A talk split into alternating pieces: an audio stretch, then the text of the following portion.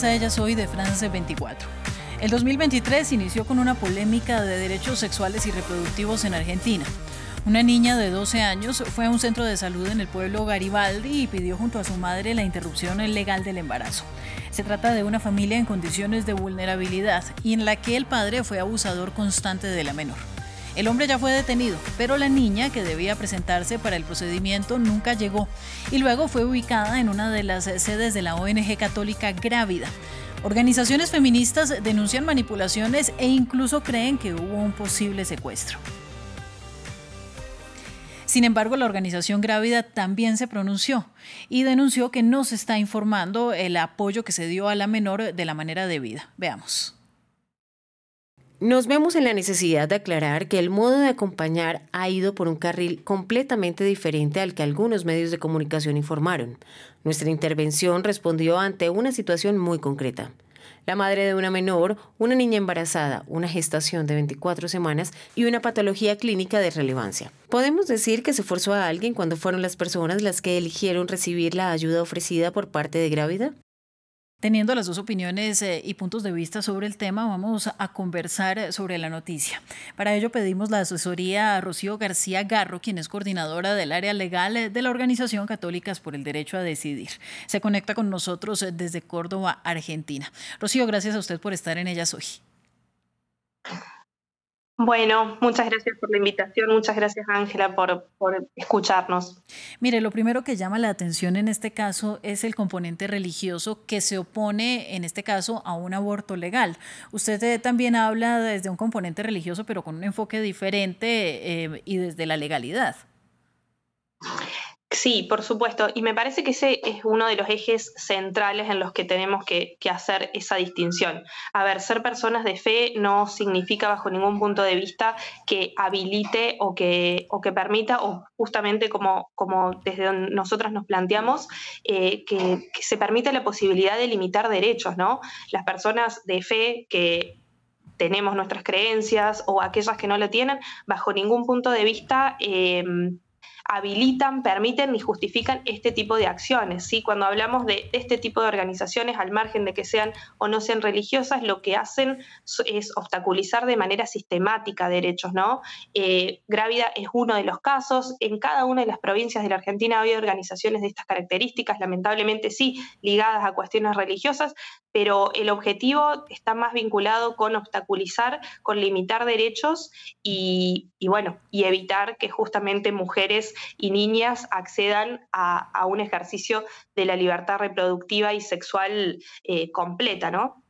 Bueno, eh, quiero hablar sobre esta posibilidad que tienen las menores de poner su voz eh, en eh, situaciones como esta, pero mientras que organizaciones feministas y como ustedes dicen que hay una obstaculización, incluso un posible secuestro, han dicho, la organización Grávida publica su comunicado de prensa en el que dice que no se puede forzar a alguien cuando esta persona, hablando de la madre que sería la tutora de la niña, aceptó recibir también la asesoría desde el enfoque que la hace la ONG Grávida. Finalmente, esta niña sí tenía una tutora que es su mamá. Entonces, ¿se puede hablar de una obstaculización? Eh, a ver, varias cuestiones. Primero vamos a, lo específicamente concreto que hace a, este caso en particular, que es lo que tenemos que tener presente, que es que en el caso concreto, el día 19 de abril, la mamá con esa niña concurren al centro de salud, ahí se detecta la situación de embarazo producto de una violación y a partir de ahí el Estado inicia todos los carriles legales eh, en cumplimiento con la ley 27610 para garantizar el acceso.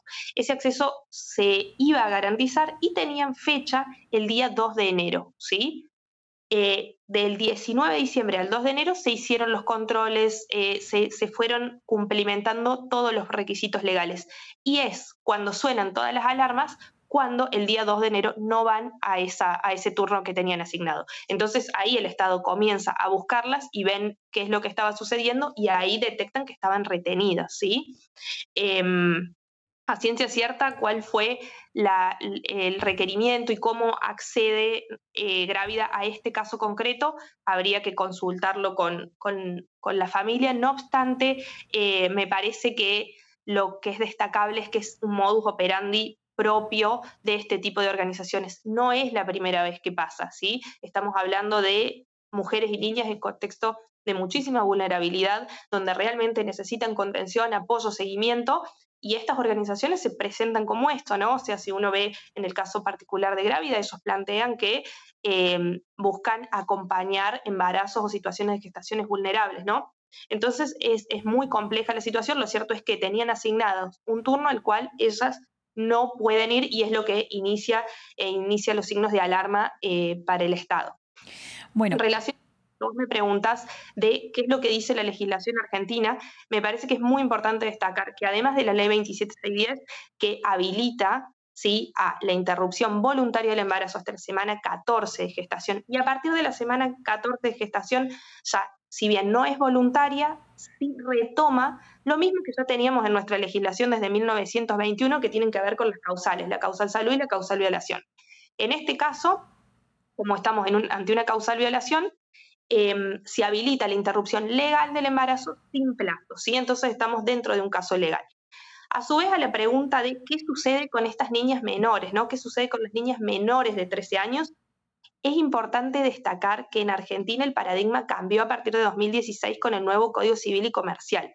Si bien eh, esa necesita del acompañamiento de un responsable mayor, es la niña quien tiene que decidir y necesita de lo que se llama un sistema de apoyos para que den el asentimiento en relación a lo que la niña decide. Bueno, sobre eso le quería preguntar porque, por un lado, em, una menor de edad y una menor de 12 años no puede dar, por ejemplo, un consentimiento para una relación sexual y eso es lo que nos tiene aquí, ¿no? Porque esto es un caso de violación eh, y así se determina. Eh, sin embargo, eh, no se puede dar consentimiento, pero, pero ¿cómo pasa en, en, el caso de que ella sí quiere efectuar una interrupción del embarazo? Es decir, ahí, ¿qué tanto cuenta la voz de la niña versus la voz de la madre o la voz, por ejemplo, del Estado? A ver, en, estos casos, los principios rectores, cuando hablamos de, estas infancias, ¿no? cuando hablamos de menores de 13 años, es el interés superior del niño, ¿sí? Por un lado, y el derecho del niño a ser oído. Eso debe primar a la hora de analizar los casos, ¿sí? Entonces, el derecho al niño a ser oído es el, puntapié rector que no está solo en el Código Civil y Comercial de la Nación, sino que lo vienen diciendo los organismos internacionales, ¿sí? Entonces, el derecho a esa niña a ser escuchada como primera medida y a entender cuál es su interés superior, que más de una vez no se trata de hacer lo que el niño o la niña quiera, sino de entender a esa infancia en un contexto y favorecer al mejor desarrollo, ¿sí? Entonces, la opinión de esa niña cuenta, solo que como es muy pequeña no puede satisfacer los requisitos legales de manera autónoma, de manera en solitario. Entonces requiere un asentimiento, es decir, que un adulto mayor responsable que no hace falta que sea su tutor legal, porque a ver, acá por ejemplo, si no estuviera la mamá, el papá es su agresor. Obviamente está en contraposición lo que ella quiere con lo que quiere su agresor.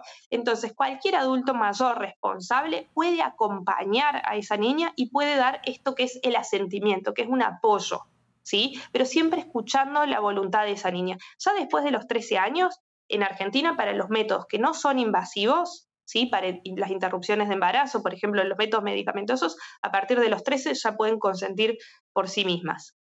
Pero, pero en este caso necesita ese sistema de apoyos, pero siempre escuchando a esa niña. Mire, hay otro, otro asunto que a mí me preocupa y es que eh, se llegó tarde al servicio de aborto, ¿no? Este es un aborto, este es un embarazo que ya estaba rozando los seis meses cuando se hizo el reporte para entrar al procedimiento de interrupción. Entonces, pues aquí hay otros problemas, ¿no? No solamente eh, el agravante de que fue una violación, no solamente el agravante de que se cambió, digamos, la decisión de interrumpir el embarazo, sino que estas cosas se pueden evitar y se pueden evitar mucho antes, ¿no? A ver, sin dudas, em, cuando hablamos de embarazos de este tipo de características por causal violación en infancias, en niñas tan pequeñas, es uno de los problemas que está a la base. ¿Sí? En líneas generales, cuando son mujeres o adolescentes quienes eh, necesitan una interrupción de embarazo, la detección de la, de la, gestación es mucho más temprana, ¿sí? Porque, bueno, basta con, conocer los ciclos de, las mujeres y bueno, y ahí generar todo, todo el sistema que, inicia para detectar si hay o no una gestación en proceso. En las niñas sucede eh, algo diferente que tiene que ver con que en líneas generales las niñas no conocen esos ciclos, no conocen que están embarazadas. De hecho, más de una vez eh, todavía no conocen ni siquiera que son víctimas de una violación, ¿no? Porque no saben, porque la educación sexual integral es eh, una gran deuda que tenemos en la Argentina, no porque no esté legislado, sino porque cuesta muchísimo su implementación, fundamentalmente en los colegios católicos privados de, la Argentina. Pero en ese contexto, eh, en las niñas, el conocer el proceso de gestación y hacer público su estado de gestación aparece cuando es notorio el embarazo, lo cual genera que, bueno, que estemos en tiempo, ya como, como ustedes plantean, eh, bastante avanzados en relación a la gestación. Pues mire, Rocío, yo le agradezco, ya nos quedamos sin tiempo y nos quedamos eh, con dos temas eh, por fuera que son los riesgos de un embarazo en una menor de edad, en una niña de 12 años en este caso, eh, y, cómo se puede esperar que una niña menor de edad eh, violada en condiciones de vulnerabilidad ejerza en algún momento una maternidad o pueda tener una vida emocional saludable después de pasar por el proceso de un embarazo cuando ni siquiera ha superado su niñez. Eh, así que dejamos estos temas para la reflexión de, de, nuestros televidentes. A usted el agradecimiento por las explicaciones que nos ha dado y en France 24 lo que haremos será dar seguimiento a la noticia. Gracias a usted, gracias a, a las personas que nos ven. Sigan en France 24 y nos vemos próximamente en ellas hoy.